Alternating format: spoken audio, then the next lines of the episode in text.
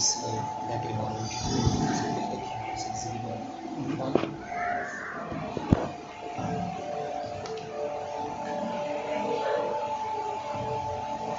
Cumprimentos os irmãos da parte do Senhor, amém?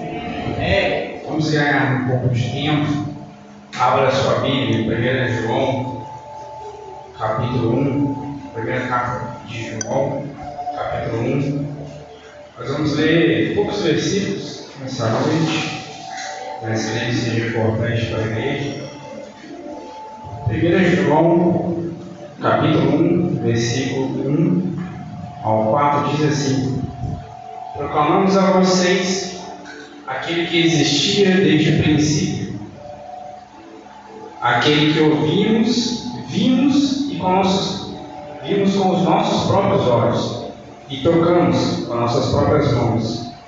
Ele é a palavra da vida, aquele que é a vida nos foi revelado e nós vimos. Agora testemunhamos e proclamamos que Ele é a vida eterna. Ele estava com o Pai e nos foi revelado.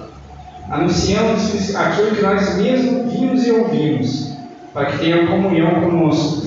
Nossa comunhão é com o Pai e com o seu Filho, Jesus Cristo. Escrevemos estas coisas para que vocês participem plenamente de nossa alegria. Pode se sentar, irmão.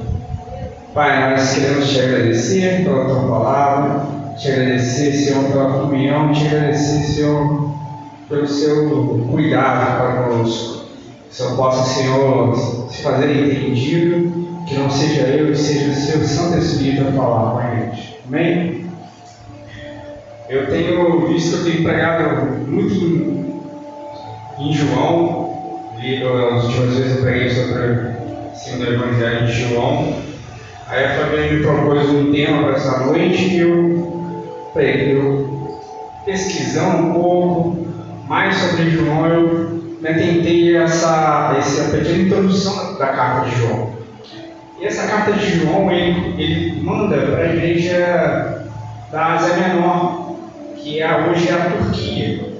João, ele foi perseguido é, por Roma e teve que se afastar de Jerusalém. Talvez esse processo tenha passado para a Turquia, para antes e depois de, de morrer na ilha de Patmos, preso.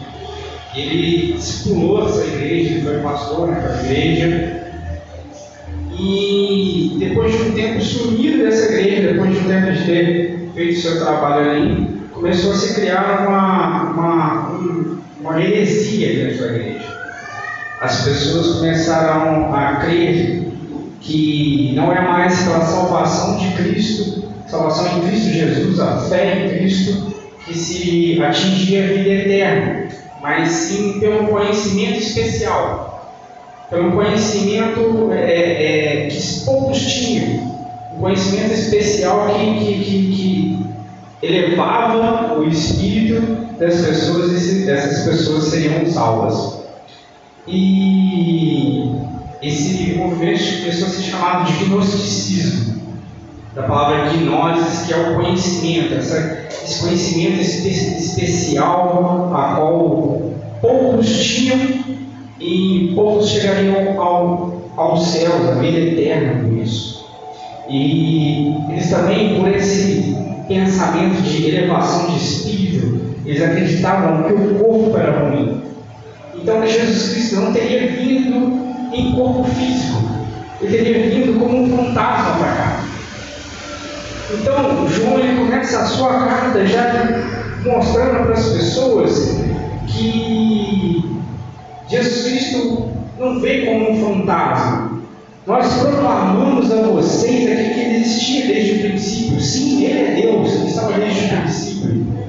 Mas nós o ouvimos, nós o vimos e nós o tocamos. Jesus Cristo não é um fantasma. Jesus Cristo não veio aqui morto. Nós somos amigos dele, nós ouvimos ele falar, nós ouvimos a voz dele que é calenta, nós vimos Ele pessoalmente em todos os momentos. Nós tocamos Ele. Jesus Cristo é o Deus que pode se tocar. Jesus Cristo é o Deus que pode se relacionar. E João continua falando que Ele é a palavra da vida. Quando ele fala esse termo, a palavra da vida, o que ele quer dizer aqui é aquela vida com um propósito. Acho que a gente até falou, eu falei em alguns, é, algumas pregações passadas que é o mesmo termo da minha filha, Zoe. E esse vida é uma vida com sentido, é uma vida com propósito. É uma vida que plena, é a vida que Deus quer para você. Eu comecei a entender que vida que Deus quer para você, a vida com propósito, vai ser ministrada para você. Entendam que Deus, no tempo de Noé, tinha uma geração corrompida.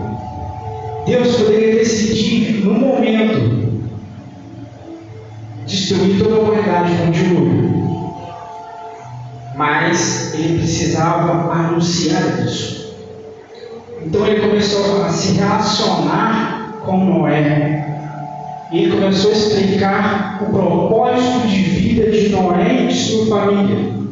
E pela vida de Noé e de sua família, e de Noé ter um relacionamento com Deus, Deus fez com que Noé seguisse o seu propósito, que era o quê? Fazer a arca, reunir a sua família e salvar. Deus poderia levantar um povo, mas ele começou com o pai da fé, Abraão. Abraão tem uma promessa sobre a sua vida: você vai ter um filho, e desse filho vai ser construída uma nação. O que, que eu quero dizer com isso? Deus tem um propósito para a sua vida, mas ele vai começar a proclamar isso com você através de um relacionamento profundo. E eu não consigo entender por que, que hoje a gente quer ouvir essa proclamação de Deus, essa voz de Deus, somente vindo num culto, ou somente esperando que alguém fale para você através de uma revelação tenha uma base, a qual a gente falou hoje. Nossa semana vai começa a continuar nesse processo de jejum, de oração, leitura da palavra. Isso se constrói no relacionamento do dia a dia. João estava falando para aqueles irmãos que o Deus que pode ser tocado está no relacionamento do dia a dia. E João continua a se colocar para esses irmãos que acreditavam no Jesus Cristo fantasma. Aquele que é a, é a vida nos foi revelado e nós o vimos. Agora testemunhamos e lhe proclamamos o que é a vida eterna ele estava com o Pai e nos foi revelado. O que, que João quer dizer para a gente? Não é um conhecimento especial, não é algo revelado a poucos que te leva à vida eterna. É esse relacionamento com Cristo. Não há nada de especial para poucos Jesus Cristo que pode ser tocado e nós podemos ouvir é para todos. Basta você crer nessa revelação que ele veio para cá, físico, sofreu as mesmas dores que a gente. Ou pior, que eu não consigo nem imaginar o que foi, que pode ser uma cruz, o que pode ser chicotadas. Não sei quantos daqui viram a Paixão de Cristo, aquele filme do Mel Gibson eu consigo entender que acho que a primeira vez que eu vi aquele filme eu, eu chorava, porque eu não sabia qual seria a as costelas aparecendo. Tá certo que é uma dramatização, mas é, há pouco tempo atrás a gente também viu um filme chamado Em Defesa de Cristo, que é um livro e o Lee Strobel, que ele, é, é, ele, ele é um jornalista, a mulher dele começou a ir, a ir na igreja e começou a se converter e ele queria provar para a mulher dele que Jesus Cristo nunca existiu. Jesus Cristo era uma farsa. E esse jornalista começou a pesquisar tudo o que aconteceu com Jesus Cristo. Das dores na cruz, a vida, as revelações na palavra, as revelações do Evangelho. E o que acontece com esse, com esse homem cético que não acreditava em Deus? Ele se converte. Então esse cara buscando falar contra Cristo começa a ter um relacionamento com Cristo e ele não consegue ficar da mesma forma, ele só consegue se prostrar e adorar esse Cristo. Então não é uma revelação especial. Não busquem só vir aqui para ter alguma coisa ser falada para você, para entender que você tem um propósito, que Deus quer alguma coisa com a sua vida, que Deus quer alguma coisa com você. Faça dessa semana que a gente inicia um momento para você buscar a Cristo na sua vida. A igreja tem propósitos, a igreja tem anseios, a igreja precisa orar por tudo que está acontecendo com a nossa, com a nossa pastora, com as nossas vidas também, mas Deus também tem um propósito para você. E Deus ele quer falar com você. Eu lembro de uma pregação algum tempo atrás que eu escutava o Theo Hayashi, ele falava que tinha um irmão que ia todo no dia do congresso que ele estava lá. Deus tem uma palavra para minha vida. Deus tem uma palavra para minha vida. Fala alguma palavra para mim. Fala alguma palavra para mim. E o Theo Hayashi começou a se é, ficar chateado com aquele irmão. Só, eu vou orar. Para saber se Deus tem uma palavra para a sua vida. E naquele dia, no hotel, ele orou. Deus falou para ele: Fala para aquele irmão que o que eu quero na vida dele, eu quero falar com ele. E às vezes é assim que Deus age com a gente. Deus não vai te revelar sempre por intermédio de qualquer pregador que Ele quer para a sua vida. Ele quer construir esse relacionamento, esse propósito com você. Deus é um Deus pessoal. Jesus Cristo é o Deus que gente pode tocar. E João ele continua nesse processo de explicar para esses irmãos que acreditavam num Deus que não era é, pessoal, era um fantasma que estava aqui, que não tocava, que não sofria as dores, que Deus é um Deus de relacionamento.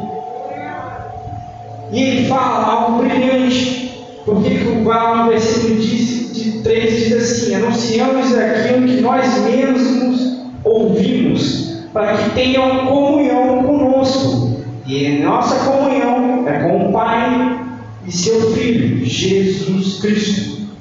O que quer dizer com isso? A abrangência, a maior, maior é, é, intimidade que Jesus quer para você é a comunhão. E como você, essa comunhão se estende aos irmãos, se estende ao que eles chamam aqui de igreja. Essa é a maior extensão de um Deus que pode ser tocado é a igreja. É a comunhão de todos os dias. É nós estarmos aqui para orar. É nós estarmos aqui para ouvir a palavra. É nós estarmos aqui para interceder por alguém. Essa é a maior expressão de amor em que Cristo, que pode ser tocado, une, é a igreja. Pensem que Jesus Cristo poderia tocar alguém, poderia falar com alguém pessoalmente, e Ele quer fazer isso, mas talvez Ele também possa usar a sua vida. E você precisa estar nesse propósito. Como igreja, como comunhão, nós devemos estar juntos. Pensem que dentro de uma batalha, um homem pode facilmente perder a vida. Mas uma, um centurião, um, um, um conjunto de soldados, dificilmente vai ser ferido. Porque cada um ali vai ter seu instrumento, cada um ali vai proteger o outro com um escudo. Quando nós nos agrupamos para orar por determinado é, é, propósito ou não, nós somos mais fortes quando chamamos a igreja, quando chamamos outras pessoas para intercederem no mesmo propósito. Não venhamos entender que, que, que, que, que sou igreja dentro de casa, sou igreja de qualquer forma sozinho. Porque igreja é o corpo de Cristo. Uma vez eu li Efésios, e Efésios tem uma explicação muito interessante, que ele fala que é, Jesus Cristo é o cabeça e nós somos um corpo. Uma cabeça sem um corpo não pode tocar, não pode abraçar, não pode amar. Uma cabeça, por mais inteligente que seja, pode resolver todos os problemas, pode consertar tudo, se não tiver as mãos para colocar ali a mão na massa e fazer nada. Nós somos o corpo de Cristo. Nós somos esses que vão colocar a mão na massa. Entendam que João está dizendo aqui que Deus enviou Jesus Cristo para o mundo. Jesus Cristo enviou a nós o Espírito Santo e o Espírito Santo está enviando a nós, a igreja, para bastar, para curar, para tocar. Mas ele continua a dizer para essas pessoas que escrevemos estas coisas para que vocês participem plenamente de nossa alegria.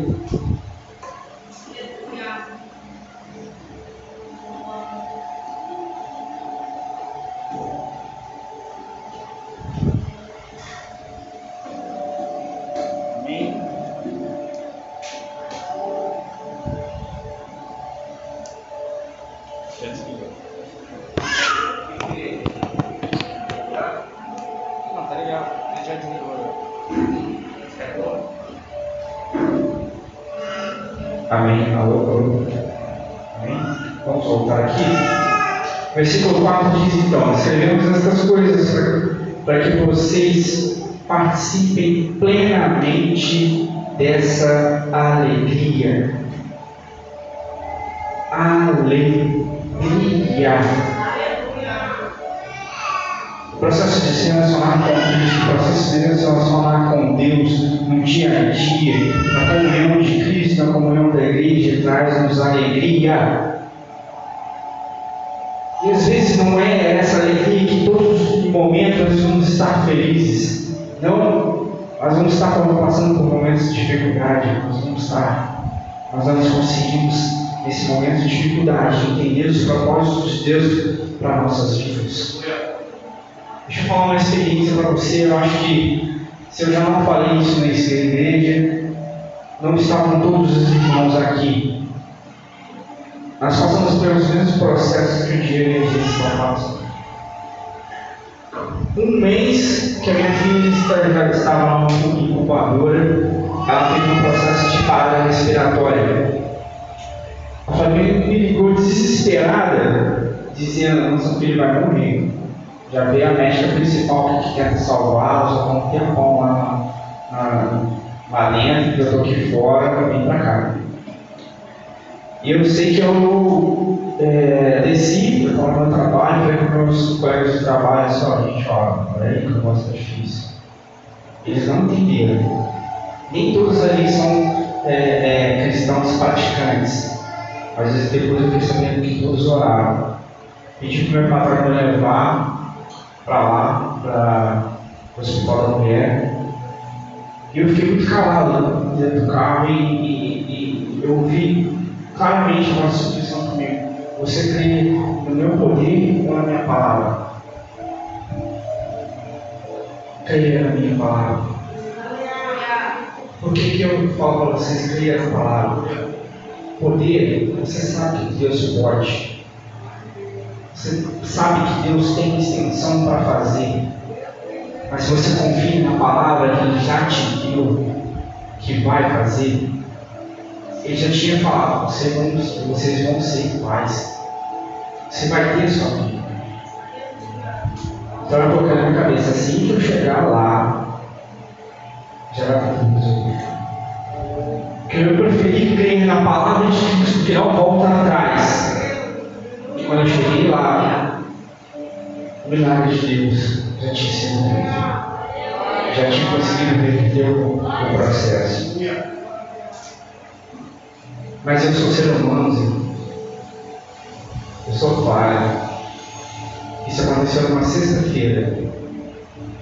No domingo, ela estava na incubadora e tinha que fica no coração da respiração, e aquilo lá, às vezes quando parava e quando apitava muito, a gente tinha que acontecer alguma coisa com a criança. E no domingo, aquilo lá disparou 300 vezes. Eu não consegui me controlar. Eu fui para a sala de espera e fiquei ali destruído. Eu saí com a família do hospital chorando, com um ataque de, de ansiedade milhões. Porque nós somos seres humanos. Mas Deus está nesse processo de relacionamento diário conosco. Ele nos toca, nós ouvimos a sua voz, nós vimos a Ele. Então, mesmo nos momentos mais difíceis, nós conseguimos encontrar a alegria que excede todo entendimento. Eu não quero me deixar dia de falar sobre a questão do jejum, porque isso também cabe aqui a nossa palavra. Isso vai fazer parte do nosso conhecimento da semana, de conhecer a Cristo, de ouvir a Cristo, de ver a Cristo, de sentir a Cristo. Eu tenho certeza que esse momento vai ser um momento de crescimento para conosco. E essa palavra de hoje faz a gente confiar no Deus que é vivo, no Deus a qual nós podemos tocar. Nós temos que parar de colocar Jesus Cristo muito fora do nosso plano, como se ele estivesse numa realidade que a gente não pode alcançar. Deus está aqui. Jesus Cristo está aqui. Nós podemos o tocar, nós podemos o ouvir. E Ele tem algo para você. E Ele quer falar algo para você que é especial. E se você só vai buscar isso, parte, jejum, oração, leitura da palavra. E é isso que a gente vai praticar essa semana. Então vamos entender muito bem nos versículos bíblicos esse propósito. Parte de entender o que é ser igreja, entender o Goiabá, o que está aqui. Nós vamos começar a viver o momento de construir nossas bases sólidas. Aquela passagem em que uma casa foi construída na rocha, outra na areia, entendam bem. Uma foi colocada num terreno que era e outra foi colocada num terreno rochoso, não. As duas estavam no mesmo terreno, só que um, ele cavou até a rocha. Essa palavra foi a palavra do meu casamento. A construção para chegar até a rocha demorou cavando, tirando a terra, tirando a areia, até chegar a um, a um determinado solo que era e que ali poderia ser colocada a casa. E isso é relacionamento com Deus, e isso é jejum, é oração, é propósito. E é isso que a gente, esse crescimento a qual a gente vai estar fazendo durante essas semanas. Eu não sei qual o propósito que Deus colocou no coração de Diego, quanto isso vai estender, mas eu sei que aproveita esse momento. Eu falei para vocês promessas que eu estou no trabalho, eu não vou poder tirar um momento de oração, mas é, eu, eu vou estar até esse horário sem me alimentar realmente, já orando, já profetizando, já fazendo as minhas coisas. Você não, talvez não tenha um tempo ideal Pode alguns minutos mais cedo, ou mesmo durante o caminho do seu, do, seu trabalho, da sua atividade, ore a Deus. Propósito de ore em todos os momentos, né? Que, você vai ter que parar o dia inteiro para você orar, não. Tem um tempo ali? Ora. Está Está andando para algum lugar, quem está conversando com você, ora. Esse momento ao qual a igreja, missão profética São Luís vai viver, é um momento para nós construirmos relação com Jesus Cristo, o Deus que a gente pode tocar. Amém? Senhor, agradeço a oportunidade, em nome de Jesus, eu vou botar o dia para a gente poder aprender cada vez mais sobre esse nosso propósito, o propósito que Deus tem para você. Porque Deus quer te tocar, Deus ele quer falar com você.